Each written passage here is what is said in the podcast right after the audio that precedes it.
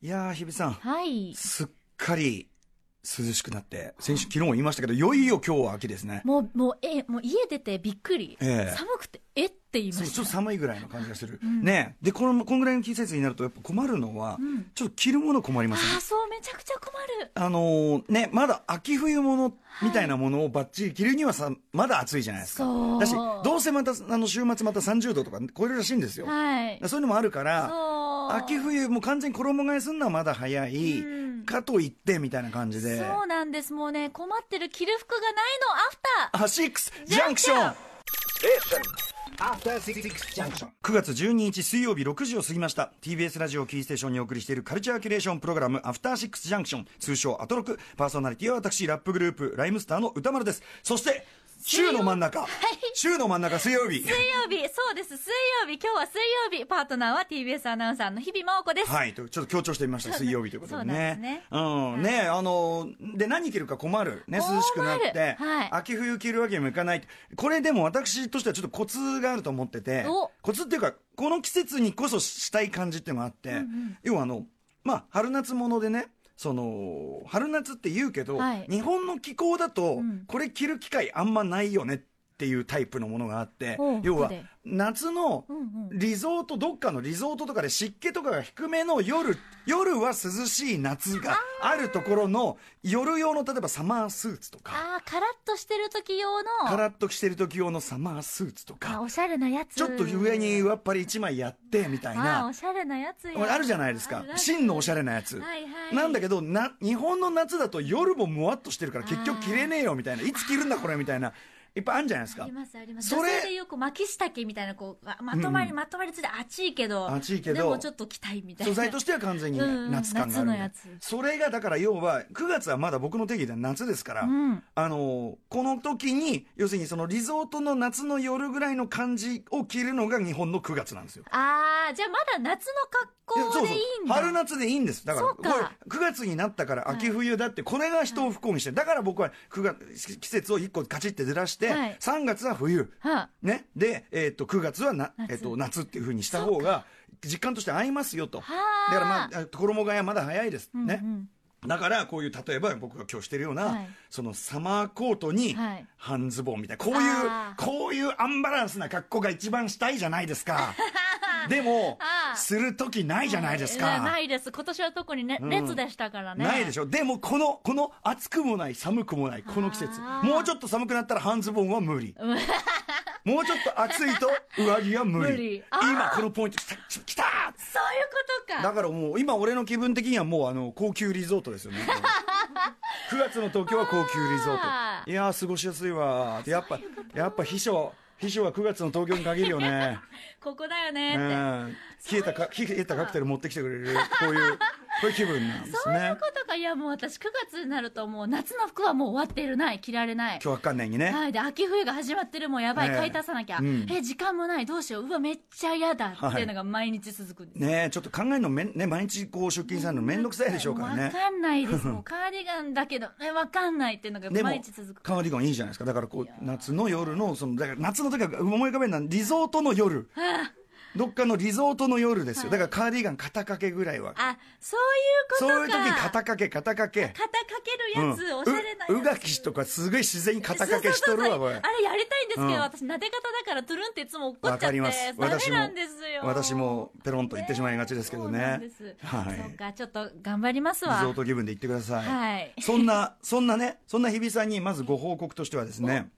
えっと、先週の、えっと、高校演劇特集がありましたね。はいはいはい増田君ね、TBS、えーラジオ、えーのね、成熟から、さあ、じゃあ、増田君ね、沢田、沢田、えっと、大樹記者がですね、はい沢田さんレポートして、もう、神回というね、日程もコンバットレックさんにいただきましたけありどがたい、で、その中で沢田さんが、まあ、一押ししていた今年のその高校演劇、はいえー全国最優秀作が NHK、E テレで放送しますよと。で、この放送を、まあ、見たという方からいっぱい反響いただいててですね、私も、私もちょっと昨日見てみました、あのようやく録画を見れましたけど、はい、えー、春千奈さん、えー歌丸さん、日比さん、こんばんは。こんばんはえー先週の特集、高校演劇の世界を聞いて、先日放送されたフートボールの時間を昨晩見ました。ねえっと、丸、丸、丸山高校。はいうん丸亀高校、丸丸丸亀亀高高校校。はい。えー、せん正直舐めてました、小学生のお遊戯会に毛が生えたものは言い過ぎかもしれませんがその程度かとしかし素晴らしいものでした実際見たら本当に素晴らしいものを紹介していただきありがとうございます日比さんがアトロクのパーティーをやってなければ、フートボールの時間は一生見なかったでしょう、そんなことありのがたい澤田君もやっぱり日比さんがいてこそこのいやいや特集は可能だったっていいうやいや元い演や劇い部やがいやありがとうございます、恐縮です、ね、で、えー、と厳しい、えー助教師役を背の高いお男子高学生が演じていること、写真と少しの文献と当時をす、えー知る人は、えーからの聞き取り、えー事実ではないかもしれませんが素晴らしい物語話を始めたら止まらなそうですねと、えーで、ねあのーちょっと澤田君も言ってましたけど、まあ、その女性作家、うん女性作家をやるというでなかなかその時代の、あのー制限があって。うんできなかったんじゃないかというんう想像のもとにまあ作られた物語だけど、100年経ってじゃあ今は時代は変わって女性の立場とかどうなってるんですかって問いかけで終わるっていうねまさにその、ね、女性作家のことなでしこジャパンうんと呼ぶとかね。はい、うん、やっぱそんなあたりも含めてですね、えーまあ、女性サッカーは素晴らしい成績を成績を残していますが女性の地位向上はどこまで進んだか現代を生きる我々に突きつけられましたと、はい、エンディングでのフートボールを教えた先生の時短打を踏むような感じが忘れられないですと、ねえー日比さん本当に素晴らしいですはいひ日比さんの反応がすごい良かったっていう意見がすごくいやいやいやいやいっぱいありますありがとうございましたありがたいですえー、沢田記者にもまた出演してほしいですねというこういう、ね、メッセージとかね、拓也神田さん、えーとえー先週の高校演劇特集で取り上げられていたフットボールの時間をテレビで見ましたおユーモアがあり笑えて痛烈な現代社会批判にもなっていて本当に感動しました、100年後に生きる日本人として申し訳ないと思うほどですけど明るい希望も感じられるそんな演劇でしたと、うんですねおーすげーまた働く方のももさんはいえー特集を踏まえた上で E テレで放映されたフートボールの時時間を鑑賞、すぐに特集を聞き直してもう一回見、えーもう一度見直したありがとうございます高校生なのにすごいとか高校生とは思えない完成度ということではなくて高校生が演じるからこそ生まれる何かがあるということが演劇弱者である自分でも容易に感じられる素晴らしい舞台でした特にラストシーンについてはまさしく演劇的な胸に刺さるメッセージでした生で見たら全然迫力が違うんだろうなというようなねで僕がね映画化あるだろうこれみたいなことをね言っちゃいましたけど、えーという言葉を思い出し、つらつらとキャスティングを考えてみたりしたのですが、どう作ってもこの舞台のエモーションが失われてしまうような気もしますとかなるねほど。あと、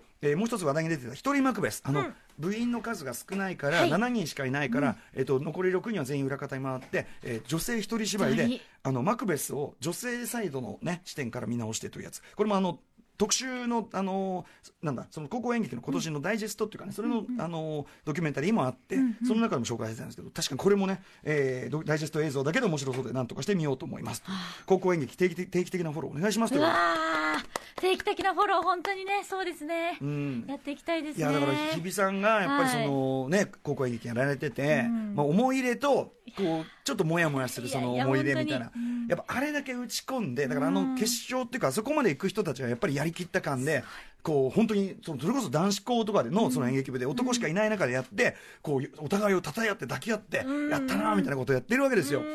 もうね俺それに比べたら俺な俺の青春恥ずかしくなってるいやいやいやいやいやお互いを称え合う瞬間とか多分ゼロしゼロ秒です から